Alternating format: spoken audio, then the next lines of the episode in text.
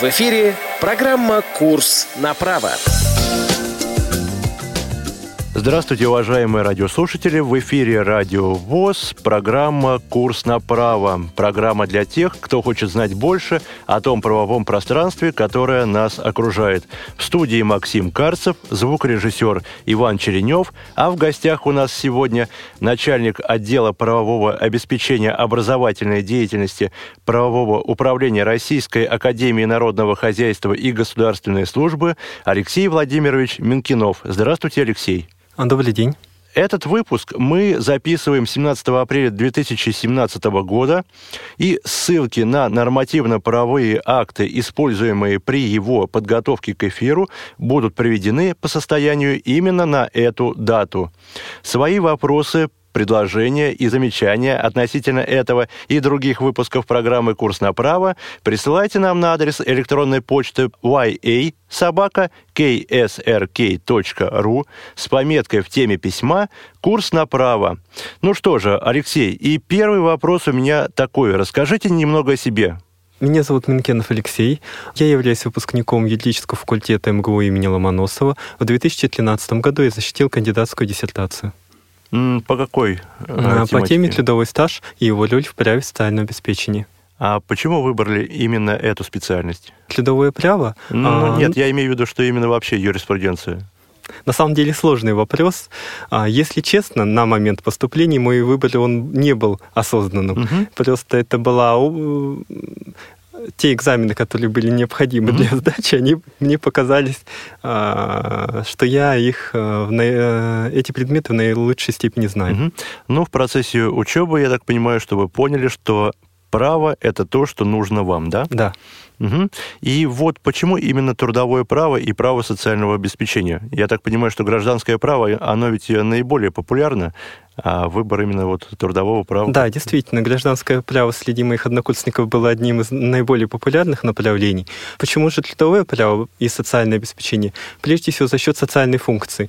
А, к сожалению, несмотря на то, что наше государство называется социальным, а, данная функция испол... реализуется им не в полной мере, и заинтересовавшись теми особенностями правового регулирования пенсионных отношений, mm-hmm. трудовых отношений, я посчитал, что для меня это наиболее а, интересным. Угу. И где вы сейчас работаете, вот кроме академии? Ну, собственно, я и работаю в академии, но прежде всего как практикующий юрист. Ага. А работа же в высшей школе правоведения в академии является для меня дополнительной, ну, прежде всего для того, чтобы не терять связи с, в научных кругах. Угу. Ну, я думаю, что с биографией с вашей мы пока закончим, а сейчас мы перейдем к нашей основной рубрике. Правовой ликбез. Итак, о чем же мы сегодня поговорим?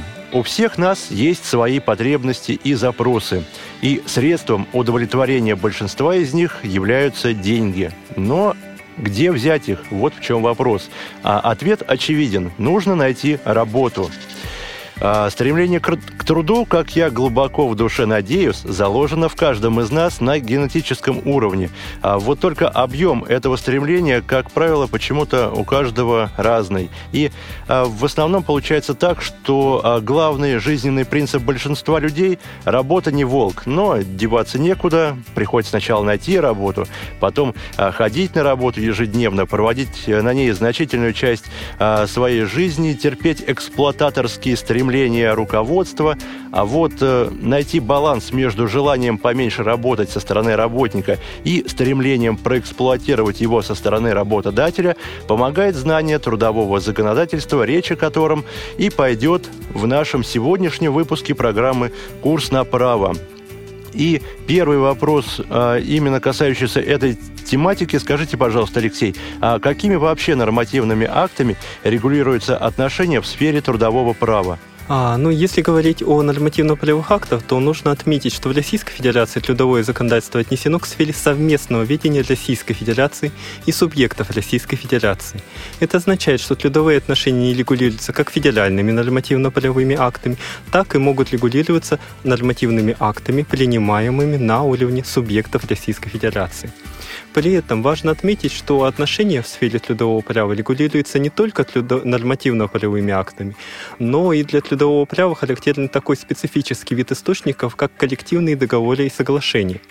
Так, например, в региональных соглашениях может быть установлен минимальный размер оплаты труда в соответствующем субъекте Российской Федерации. Кроме того, трудовые отношения у конкретного работодателя они будут регулироваться также локальными нормативными актами, принимаемыми у данного работодателя. Например, правилами внутреннего трудового распорядка, которыми будет устанавливаться режим. А, может быть установлен, например, режим рабочего времени у данного работодателя. Данные акты являются нормативными, поскольку распространяются на заранее неопределенный круг лиц. Угу. Но все-таки основополагающим документом является Конституция Российской Федерации. Да, конечно. А, соответственно, как я уже сказал, Конституцией предусмотрено, что трудовое законодательство является предметом совместного видения. Угу. Конституция закрепляет такие основополагающие принципы и свободы граждан, в том числе в сфере труда. Например, свободу труда, которая применительно к трудовому праву находит отражение как свобода трудового договора. Также, например, запрет дискриминации, в том числе в сфере труда и занятий, и ряд других основополагающих прав. Кроме того, Конституция провозглашает Российская Федерация социальным государством, тем самым государство берет на себя важную и ответственную роль по э, обеспечению баланса интересов работников и работодателей. А помимо Конституции важную роль играют различные федеральные законы. Основным из них является Трудовой кодекс Российской Федерации. Помимо же Трудового кодекса могут применяться и другие э, федеральные законы, например, э, закон о профсоюзах, их правах и гарантиях деятельности. Отдельные аспекты трудовых отношений могут регулироваться и специальными законами. Например, э, Федеральный закон о социальной защите инвалидов устанавливает удлиненный оплачиваемый отпуск для инвалидов. Федеральный закон о образовании регулирует определенные особенности особенности труда педагогических работников. Особенности регулирования труда научных работников установлены федеральным законом о науке и научно-технической политике и так далее. Кроме того, важную роль имеют и подзаконные акты, а, например, указы президента, постановления правительства, приказы федеральных органов исполнительной власти. А, например, постановлением правительства о трудовых книжках утверждена инструкция по их заполнению. Однако, сейчас мы говорили только об актах, принятых на, действующих на территории Российской Федерации. Однако, помимо, собственно, федерального законодательства и законодательства субъекта, на территории Российской Федерации могут применяться международные правовые акты. Для трудового права они имеют э, большое значение, и, как известно, в соответствии со статьей 15 Конституции, между, международные правовые акты являются неотъемлемой частью законодательства, законодательства Российской Федерации. Российской Федерации. А, соответственно, это либо общепризнанные принципы и нормы, mm-hmm. либо ратифицированные Российской Федерацией конвенции и иные а, международные договоры. А если говорить о международных актах, то это прежде всего акты Организации Объединенных Наций, например, Всеобщая декларация прав человека. Это акты Международной организации труда, это международные акты, принимаемые Советом Европы. Ну и кроме того, регулирование трудовых отношений может э, регулироваться и двусторонними а, договорами, например, а, договорами и соглашениями, э, например, договором о союзном государстве между Российской Федерацией и Республикой Беларусь. Угу. А вот вы сказали, что трудовое право находится в совместном ведении между Российской Федерацией и э, субъектами Российской Федерации. А не в курсе, большой ли объем нормативных актов принимается именно в субъектах э, Федерации относительно трудового права? А... Или все-таки в основном э, субъекты отдают э, это право на откуп федеральному центру? А, ну, дело в том, что субъекты могут регулировать трудовые отношения только в части не противоречащей ага. федеральному законодательству, либо при наличии пробела дела. С момент, поскольку э, массив нормативных актов на федеральном уровне регулирует людовые отношения практически э, исчерпывающим образом, соответственно, на уровне субъектов это либо акты, устанавливающие дополнительные льготы и гарантии, например, а на уровне субъектов нередко устанавливаются дополнительные э, праздничные нерабочие дни. Кроме того, на уровне субъектов могут регулироваться отдельные аспекты, например, оплаты труда работников бюджетных учреждений субъектов Российской Федерации. Угу. А, ну вот нормативные акты устанавливают права и обязанности работников. А вот расскажите, пожалуйста, поподробнее, какими же мы обладаем правами и обязанностями в этой сфере? А, ну, основные права и обязанности работников закреплены непосредственно в Трудовом кодексе в стать... и перечислены в статье 21.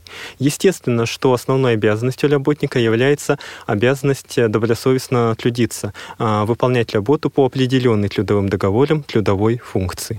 Помимо данной обязанности, работник обязан соблюдать правила внутреннего трудового распорядка.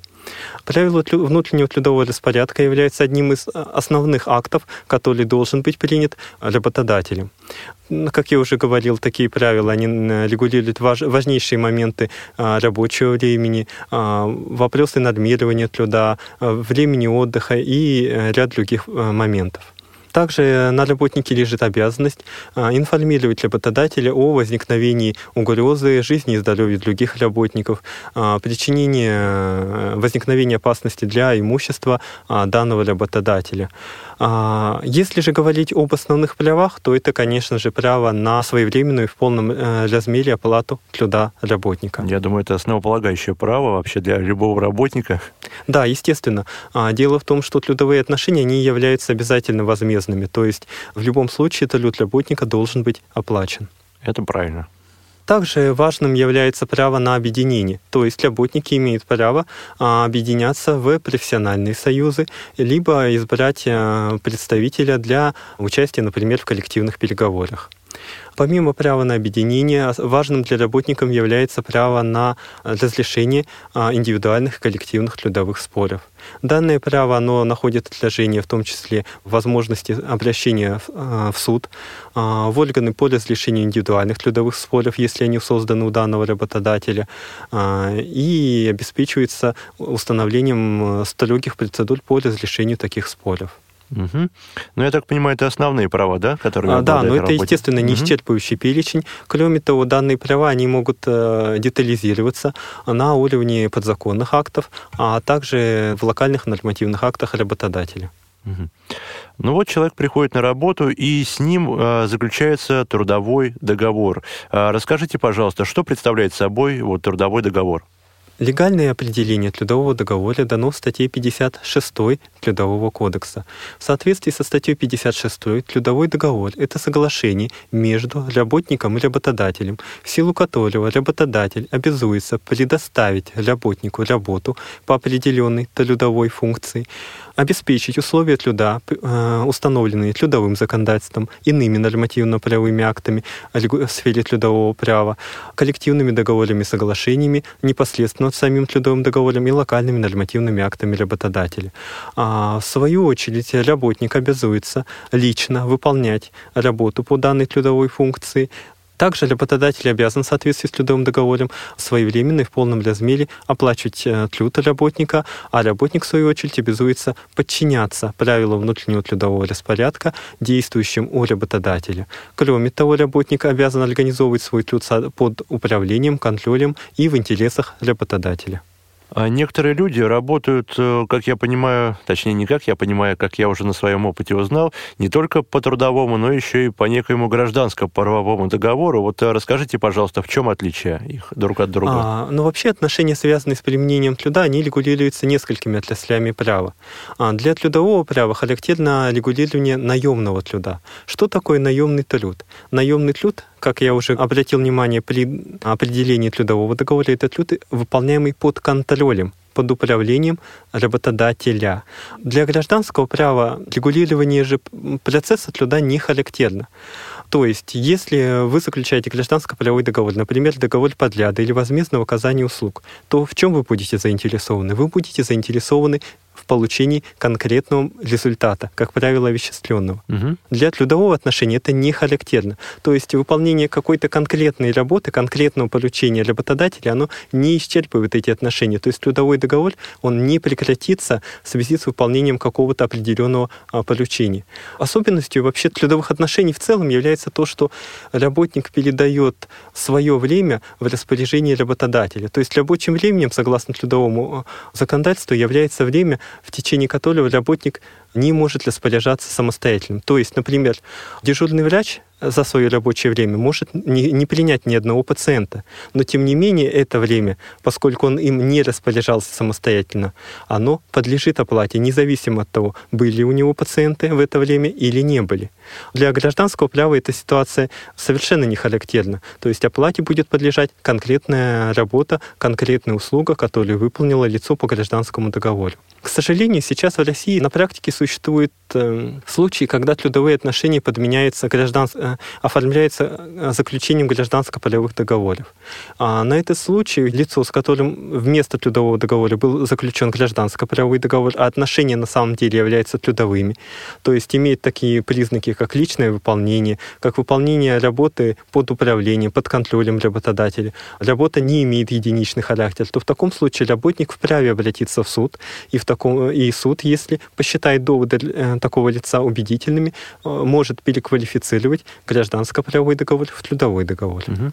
То есть, я так понимаю, основными отличиями между трудового и гражданского договора является, во-первых, а, наименование сторон – это, с одной стороны, работник и работодатель в трудовом, а в другом заказчик и, допустим, подрядчик, да, или как-то еще может он называться? А, ну, наименование сторон это является скорее формальным признаком, угу. но суть заключается в том, что если отношения являются гражданскими, то для, э, для заказчика по гражданско-правовому договору, для подрядчика, его не интересует, как исполнитель будет организовывать свой труд. Ему не важно, будет он работать 8 часов, 6 часов, 10 часов. Главное – это результат. Да, главный результат. Угу. А вот э, бывают какие-то виды трудовых договоров? Да, ну, наиболее распространенной э, классификацией, которая нашла отложение в трудовом законодательстве, является деление трудовых договоров на договор, заключенный на неопределенный срок, и срочные трудовые договоры. А в каких случаях допускается заключение срочного трудового договора? А, ну, вообще, по общему правилу, трудовой договор должен заключаться на неопределенный срок. Заключение срочного трудового договора допускается только в случаях, прямо установленных Трудовым кодексом.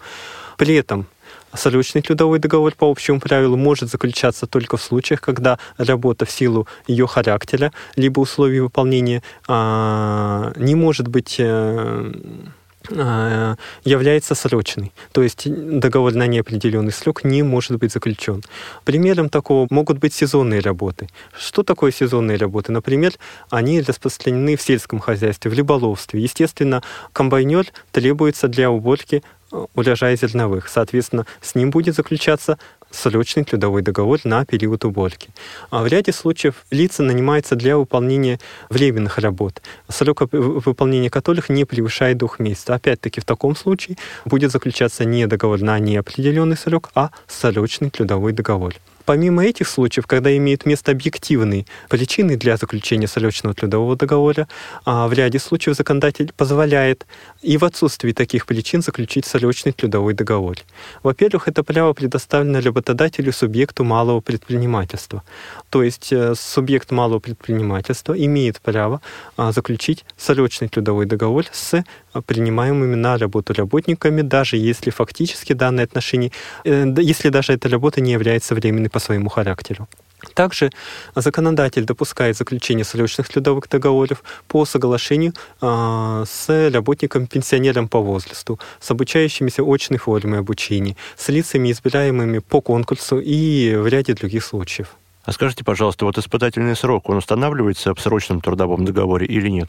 Условие об испытании может быть установлено как а, в договоре на неопределенный срок, так и в срочном трудовом договоре. А, то есть э, это может быть установлено, может но быть. не обязательно. Нет, нет. Угу. А расскажите, пожалуйста, содержание трудового договора, из чего он состоит? Содержание трудового договора составляет его условия – обязательными для включения в трудовой договор являются такие условия, как условия о месте работы. В Трудовом кодексе понятие места работы, легальная дефиниция отсутствует. Фактически понятие места работы – это, во-первых, наименование работодателя, у которого будет отлюдиться работник. Во-вторых, оно определяется через указание местонахождения данного работодателя. То есть э, о Ромашка, город Москва. Угу. Это будет местонахождение. При этом условия, э, э, условия места работы а, может конкретизироваться путем указания конкретного структурного подразделения. То есть есть работник принимается на работу в Ромашка, допустим, в бухгалтерию. А, но есть какие-то обязательные условия, которые применяются к содержанию трудового договора? Да, естественно, угу. как я уже сказал, условие месте работы является да. обязательным. Обязательным также является такое условие, как трудовая функция. Трудовая функция, согласно Трудовому кодексу, это либо работа по должности с указанием квалификации, специальности, профессии, либо это конкретный вид выполняемой работы. То есть трудовая функция может быть определена путем э, указания наименования должности. Лицо принимается на работу главным инженером, а, но она может определяться определяться путем указания вида работы. То есть лицо а, принимается для уборки а, таких-то помещений. А зарплата? А, естественно, условие об оплате труда является обязательным и подлежит включению в трудовой договор. Помимо данных условий в трудовой договор также включается условие а, так, ну давайте повторю, о чем мы сейчас проговорили. Это условия месте работы, это условия трудовой функции, это условия об оплате труда. Э, условия об испытании, мы уже говорили, но оно не является обязательным. Условия об испытании устанавливаются по усмотрению работодателя. При этом срок испытания не может превышать трех месяцев. Также это э, случай, если работнику предоставляются какие-то гарантии, компенсации, льготы, они также подлежат отложению в трудовом договоре. А в трудовом договоре также подлежит отложению режим э, работы, например, э, продолжительность рабочего дня, со скольки до скольки работает данный работник. Если работа является сменной, опять-таки это подлежит отложению в трудовом договоре. Также обязательным для включения в трудовой договор является условие об обязательном социальном страховании. А, хотя на самом деле а, в любом случае любой работник подлежит обязательному социальному страхованию, даже если это условие будет отсутствовать в трудовом договоре. Хочу обратить внимание то, что даже если какое-то из этих условий выпало из трудового договора, это не влечет его недействительность. Вообще в трудовом праве такого понятия, как недействительность трудового договора нет. То есть, если а, в гражданском праве есть такое понятие, как существенные условия договора, и если а, стороны не пришли к соглашению о каком-либо из существенных условий, то договор является незаключенным то трудовой договор, даже если стороны, допустим, забыли э, указать э, размер оплаты труда работника, он все равно будет считаться заключенным.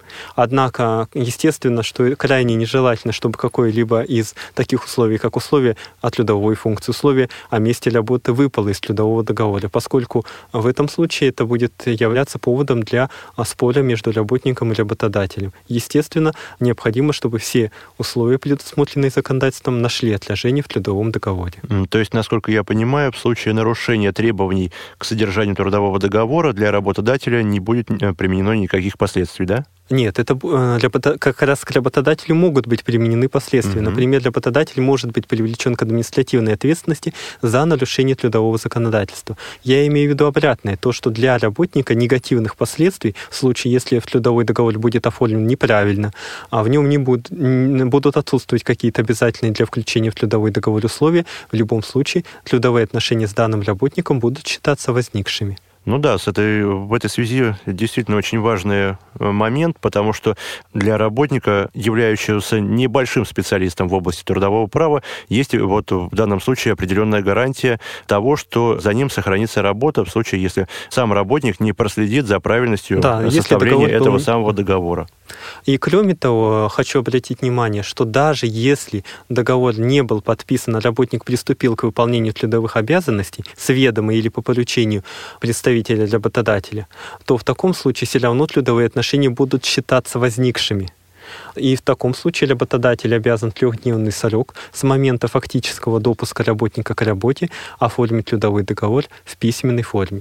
Однако здесь есть такой момент, что если работник был допущен к работе лицом неуполномоченным работодателем, например, может быть такая ситуация, что заведующий магазином допустил к работе по погрузке разгрузке товаров работника э, без заключения трудового договора. При этом данный работник магазина не имел права на заключение трудового договора. В таком случае работодатель вправе отказаться от э, оформления трудового договора, э, но в любом случае он должен будет оплатить период фактической работы такого лица.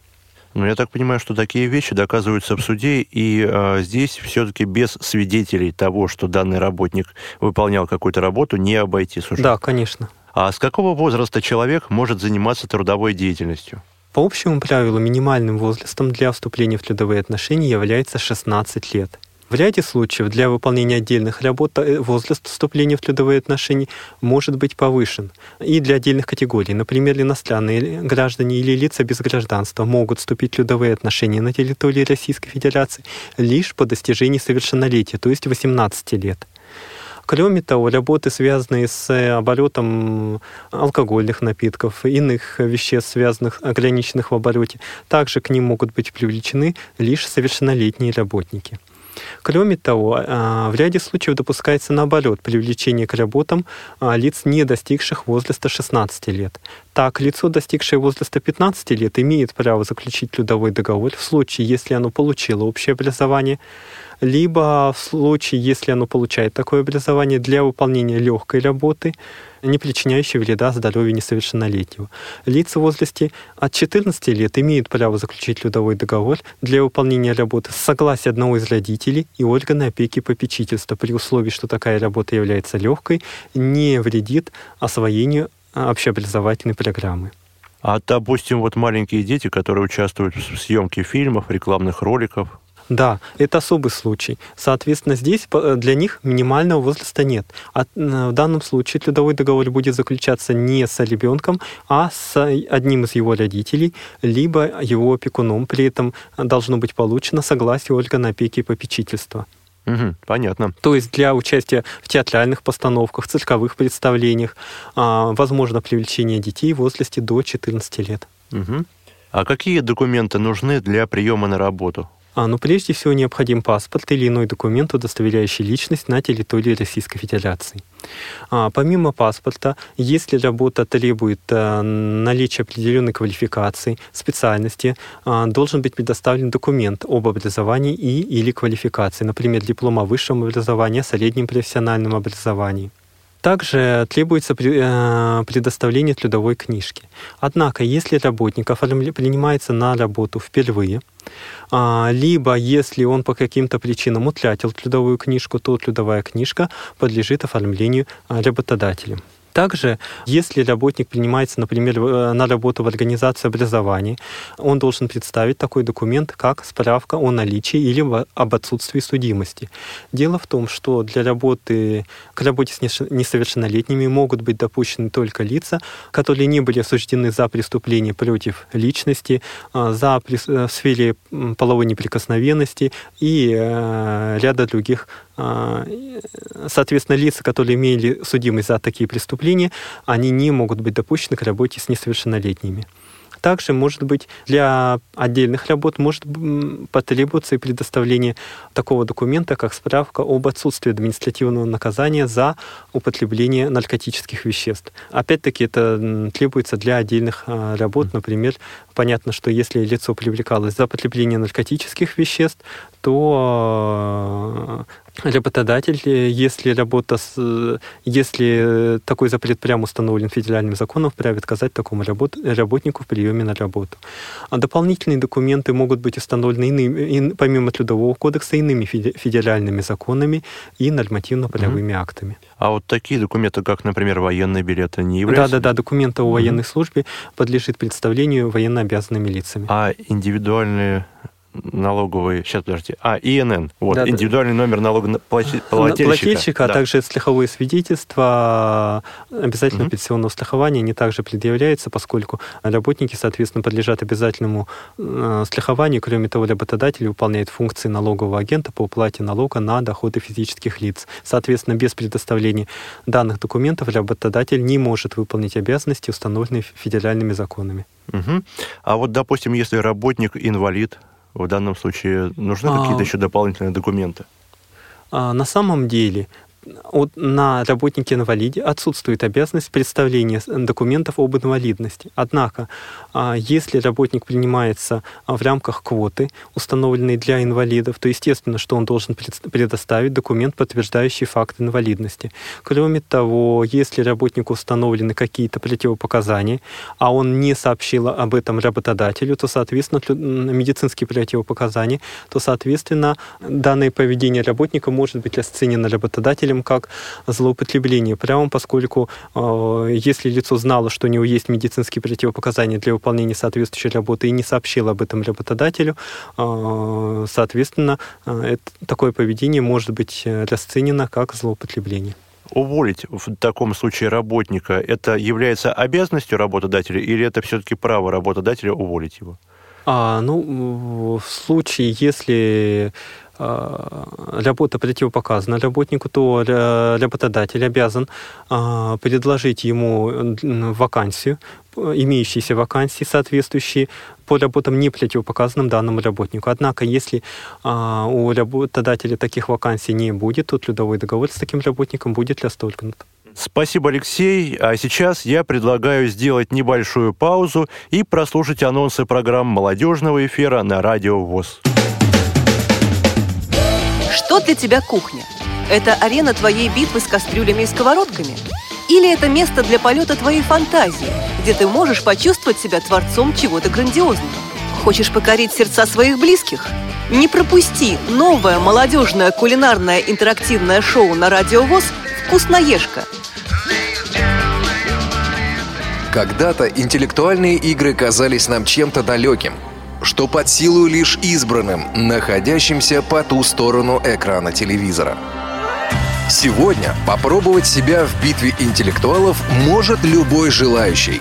Именно для таких пытливых умов раз в месяц по четвергам с 17 часов по московскому времени открываются двери нашего интеллектуального клуба «София», котором можно побеседовать с ведущими знатоками и известными персонами интеллектуального сообщества, проверить свои знания, выиграть ценный приз и узнать тайны любимых игр. В клубе «София» мы с пользой проводим время в компании эрудитов.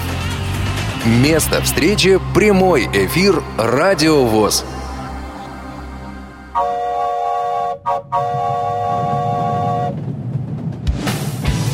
Молниеносный бег современной жизни можно сравнить с несущимся на полной скорости экспрессом. Молодежное движение инвалидов по зрению растет и развивается не менее стремительно. Ты молод и активен, ты хочешь быть в курсе последних событий? Стань пассажиром молодежного экспресса. Новости с мероприятий, прямые включения и интервью с их участниками, анонсы предстоящих событий, актуальные темы, интересные гости и возможность задать вопрос в прямом эфире – все это ты найдешь в программе «Молодежный экспресс». Слушай нас два раза в месяц по четвергам в 17.00 на Радио ВОЗ. Время московское.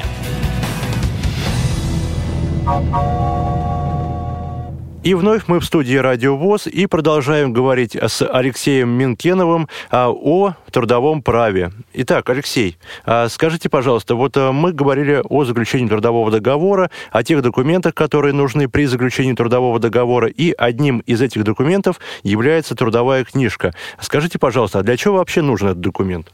А, ну, в соответствии с трудовым законодательством, трудовая книжка является основным документом о трудовой деятельности и э, трудовом стаже работника. Соответственно, в ней отражаются основные факты трудовой биографии работника, факты работы, а, все переводы, указывается основание расторжения трудового договора с данным работником. Также может быть внесена информация о поощрениях данного работника. А за чей счет она приобретается? На самом деле, вообще ее должен приобретать работодатель. Ну, однажды просто я ее сам приобрел. Ну, возникла такая необходимость, но да, в данном случае потом мне работодатель, конечно, компенсировал стоимость этой самой трудовой книжки. А бывают ситуации, допустим, когда у человека, ну, скажем так, не одна трудовая книжка в наличии, а две. А не является ли это большим нарушением? А, в настоящее время ответственность за наличие нескольких трудовых книжек не установлена. Для работника не установлена. То есть, допустим, один человек может работать э, по двум трудовым книжкам в двух организациях, если он ну, успевает все это делать. А, да, теоретически это возможно, хотя э, вообще трудовая книжка должна быть в идеале одна. Но это мы понимаем, но бывают всякие моменты. Вот э, я слышал, периодически в прессе возникает информация о том, что государство может отказаться от использования трудовых книжек. Так ли это? И есть ли у вас какая-то информация на этот счет? Да, такая информация периодически возникает, и на самом деле а, у государства есть определенные причины для этого. Дело в том, что для целей пенсионных трудовая книжка не является уже необходимым документом, поскольку все данные о местах работы, об уплаченных конкретными работодателями страховых взносах по обязательному пенсионному страхованию, они отражаются в данных индивидуального лицевого счета, который ведется на каждого работника.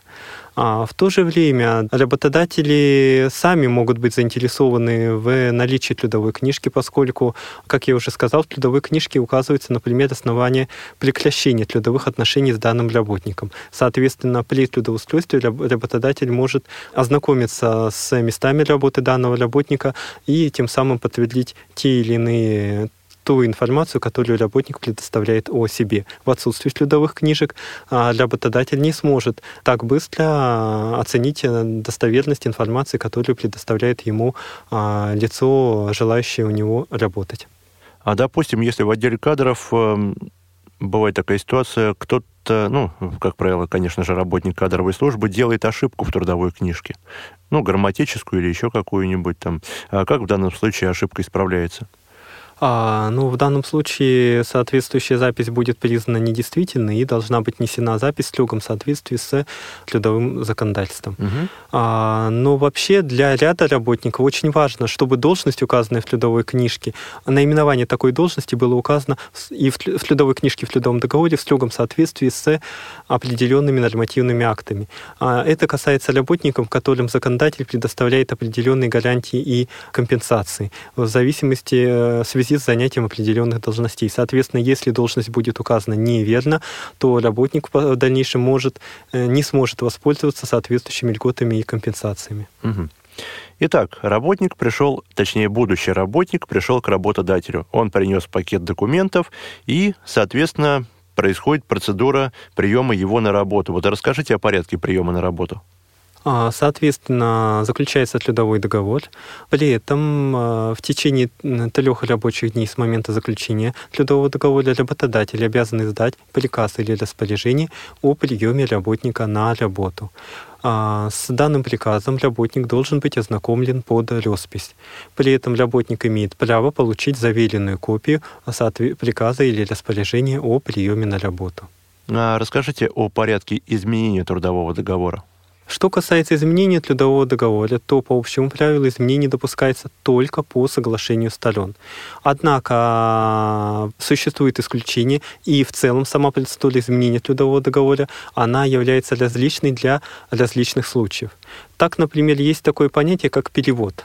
Данное понятие оно применяется к случаям изменения трудовой функции, к случаям изменения, а, э, в случае изменения э, место работы. А, например, в случае перевода к другому работодателю. Данный случай также охватывается понятием перевод.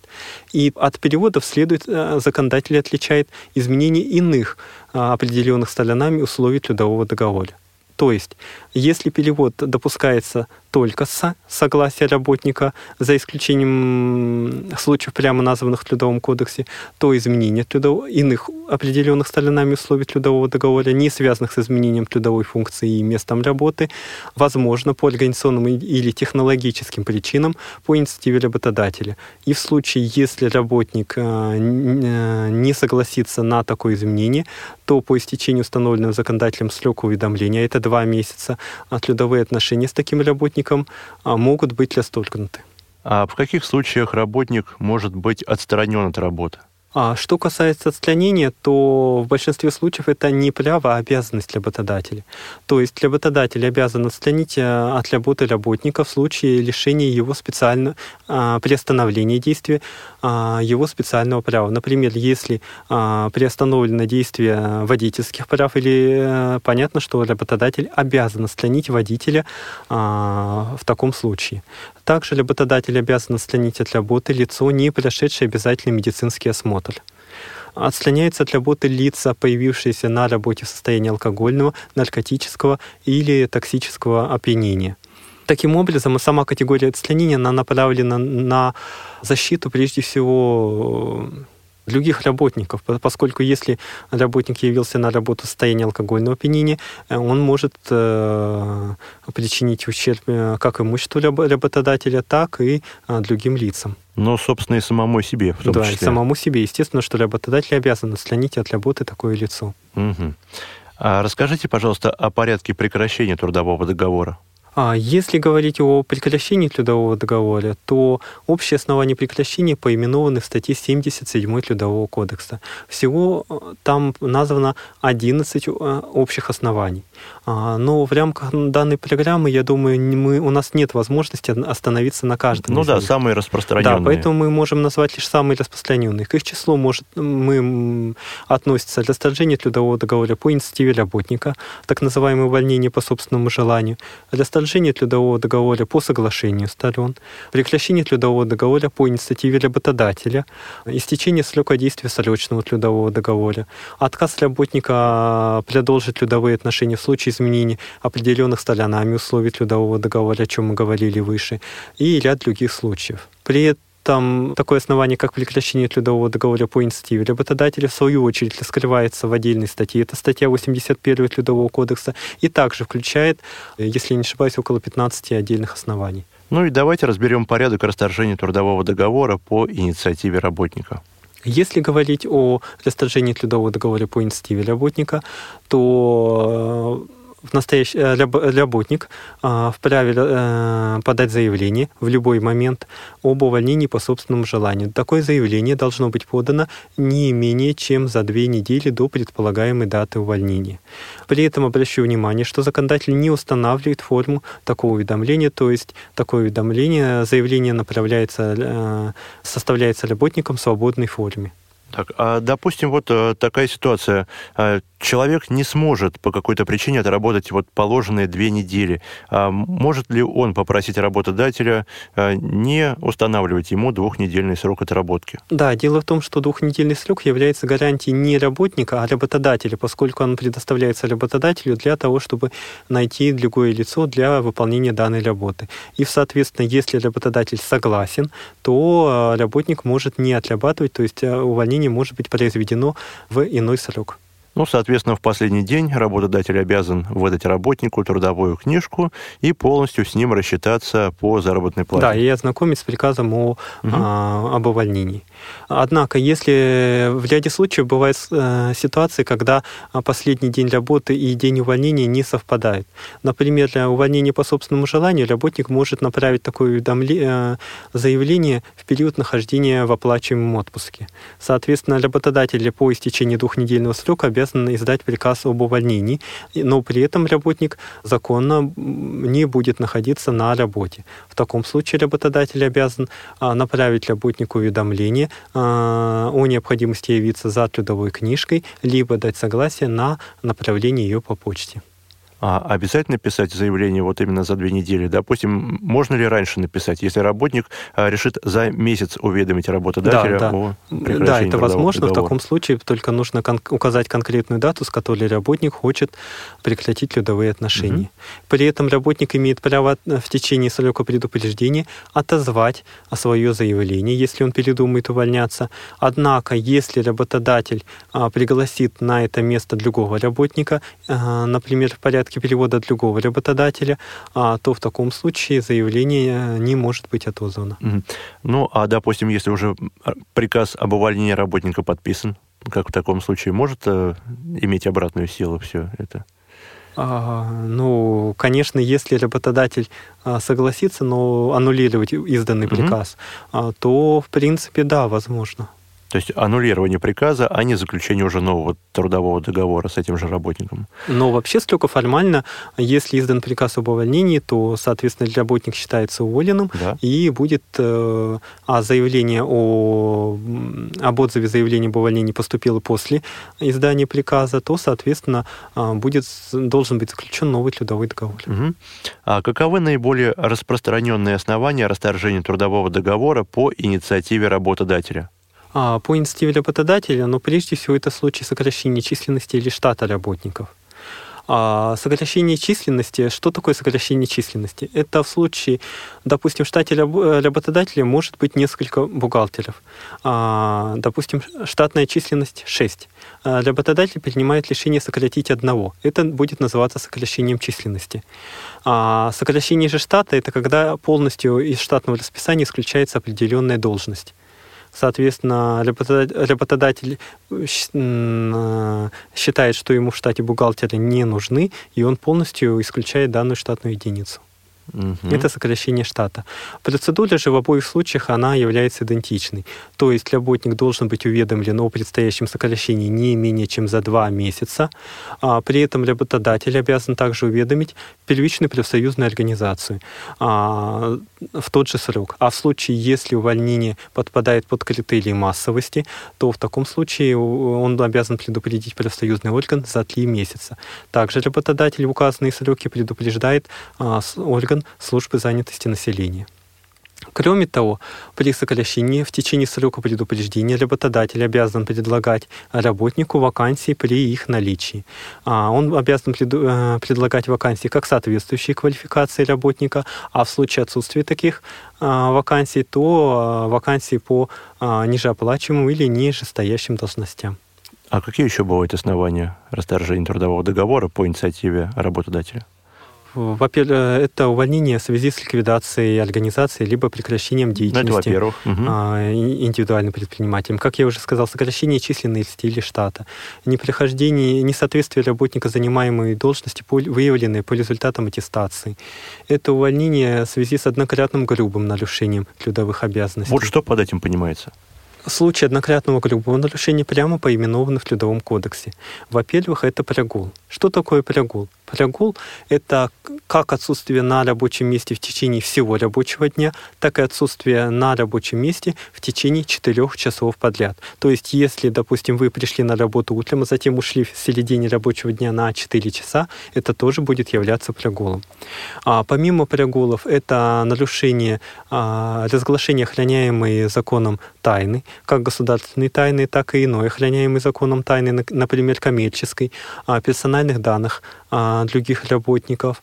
А, но это я так угу. понимаю, что э, только в том случае, если работник давал соответствующую подписку да, о неразглашении. Да. Если обязательство по а, неразглашению э, было взято у данного работника, оно может быть как отдельным пунктом в трудовом договоре, так и оформлено в виде отдельного документа. Угу. И также это нарушение правил охраны труда, которое повлекло либо могло повлечь тяжкие последствия. Угу. Ну, я так понимаю, что это наиболее распространенное основание расторжения трудового договора, да? Да, Именно ну и кроме того, это неоднократное нарушение mm-hmm. трудовой дисциплины. А, соответственно, это совершение в течение определенного периода нескольких нарушений, за которые работник подвергся дисциплинарному взысканию. То есть, если предыдущее взыскание является является не снятым, либо не истек годичный срок с момента предыдущего взыскания, работник совершил новое а, нарушение трудовой дисциплины, то работник может быть уволен. Угу. Но при этом следует учитывать, что Верховный суд Российской Федерации разъяснил, что увольнение в связи с неоднократным нарушением трудовой дисциплины здесь, во-первых, должен быть соблюден установленный законом порядок применения дисциплинарных взысканий, во-вторых, при выборе а, дисциплинарного взыскания должны соблюдаться общие принципы юридической ответственности, например, принцип соразмерности. То есть а, в случае, если Бывает случай конфликта между работником и работодателем. То есть работник выполняет свои обязанности э, в целом добросовестно, однако в силу каких-то, допустим, личных причин э, работодатель хочет уволить такого работника. А нередко бывают случаи, что работодатели в таких случаях пытаются уволить его за неоднократное нарушение обязанностей. Например, вынося ему взыскание, допустим, за двухминутное, трехминутное опоздание на работу. А, есть судебные решения, когда а, такие увольнения признавались незаконными, поскольку был, а, не соблюдался принцип соразмерности и ответственности за совершенное нарушение. А, таким образом, а, это основные, наиболее распространенные основания расторжения трудового договора по инициативе работодателя. А, ну что же, время нашего, нашей программы подходит к концу. Это все, что мы успели рассказать в нашем выпуске. А более подробно мы поговорим о трудовом праве в нашем следующем выпуске. А пока мы приступаем к нашей заключительной рубрике. Конспект. Итак, Алексей, пожалуйста, резюмируйте все то, о чем мы узнали из сегодняшнего выпуска программы «Курс на право», чтобы наши радиослушатели смогли записать все э, основные моменты, которые они должны знать в любом случае при приеме их на работу. Отношения в сфере трудового права регулируются как федеральными актами, так и актами субъектов Российской Федерации. Кроме того, здесь применяются международно-правовые акты. Если говорить о правах и обязанностях работника, то они перечислены в статье 21 Трудового кодекса. К основным обязанностям относится обязанность добросовестно исполнять работу в соответствии с определенной трудовой функцией, также соблюдение правил внутреннего трудового распорядка. К основным правам относятся такие права, как право на своевременную в полном размере оплату труда, право на объединение, право на а, разрешение индивидуальных э, и коллективных трудовых споров и ряд других прав, прямо поименованных в законе. А трудовой договор представляет собой соглашение между работником и работодателем, в соответствии с которым работодатель обязуется предоставить работнику работу по определенной трудовой функции, оплачивать труд работника в полном объеме, а также предоставить условия труда, установленные трудовым законодательством, иными нормативно-правовыми актами а, в сфере трудового права, коллективными договорами, соглашениями, локальными нормативными актами и самим трудовым договором. А работник обязан выполнять работу по определенной трудовой функции, обязан э, в интересах под управлением и контролем работодателя, а также соблюдать правила внутреннего трудового распорядка. Предметом трудового договора таким образом является процесс труда. В отличие от трудового договора, для гражданского правового договора предметом является конкретный результат а, труда. Трудовые договоры делятся на договоры э, по сроку действия можно разделить на договоры, заключаемые на неопределенный срок, и срочные трудовые договоры. При этом по общему правилу трудовой договор подлежит заключению на неопределенный срок трудовые отношения может вступить лицо, достигшее возраста 16 лет. А, однако из этого правила есть исключение. В ряде случаев э, трудовой договор может быть заключен с лицами, не достигшего 16-летнего возраста, а для выполнения определенных работ может быть э, установлено требование достижения а, совершеннолетия или иного более высокого возраста. Для приема на работу работник обязан предоставить паспорт или иной документ, удостоверяющий личность, копию свидетельства индивидуального лицевого счета в системе обязательного пенсионного страхования, СНИЛС, так называемый, индивидуальный номер для налогоплательщика, документы об образовании и или квалификации, если такая квалификация требуется для выполнения работы, и ряд иных документов. При этом работник также обязан предоставить трудовую книжку, которая является основным документом о трудовой деятельности и трудовом стаже работника. Если работник принимается на работу впервые, либо трудовая книжка была по каким-то причинам утрачена, то трудовую книжку оформляет, э, новую трудовую книжку оформляет работодатель. Если говорить э, о приеме на работу, то по заключению трудового договора работодатель трехдневный срок обязан издать приказ или распоряжение о приеме на работу, с которым работник ознакомливается под роспись. Изменение трудового договора по общему правилу допускается только по соглашению сторон. Однако в случае изменения трудового договора, а, изменения определенных сторонами условий трудового договора по причинам организационного или технологического характера, изменение возможно по инициативе работодателя с уведомлением работника за два месяца до предстоящих изменений. Если работник не захочет работать в новых условиях, то трудовой договор при отсутствии работодателя вакансий и отказе работника на перевод на другую работу будет расторгнут. Что касается отстранения на работу, то отстранение является обязанностью работодателя и осуществляется в целях э, защиты, как правило, в целях защиты либо других работников, либо обеспечения, например, э, общественных интересов. Ну что ж, уважаемые радиослушатели, я надеюсь, что все вы успели записать все то, что сказал нам Алексей. Алексей, я благодарю вас за участие в нашей программе и напоминаю, что сегодняшний выпуск э, программы «Курс на право» я провел вместе с нашим гостем, начальником отдела правового обеспечения образовательной деятельности правового управления Российской Академии Народного Хозяйства и Государственной Службы Алексеем Владимировичем Минкиновым. Спасибо, Алексей. Спасибо. И мне остается только добавить, что звукорежиссер сегодняшнего эфира Иван Черенев, а я, Максим Карцев, прощаюсь с вами. До новых встреч. Всего доброго. Программа «Курс на право».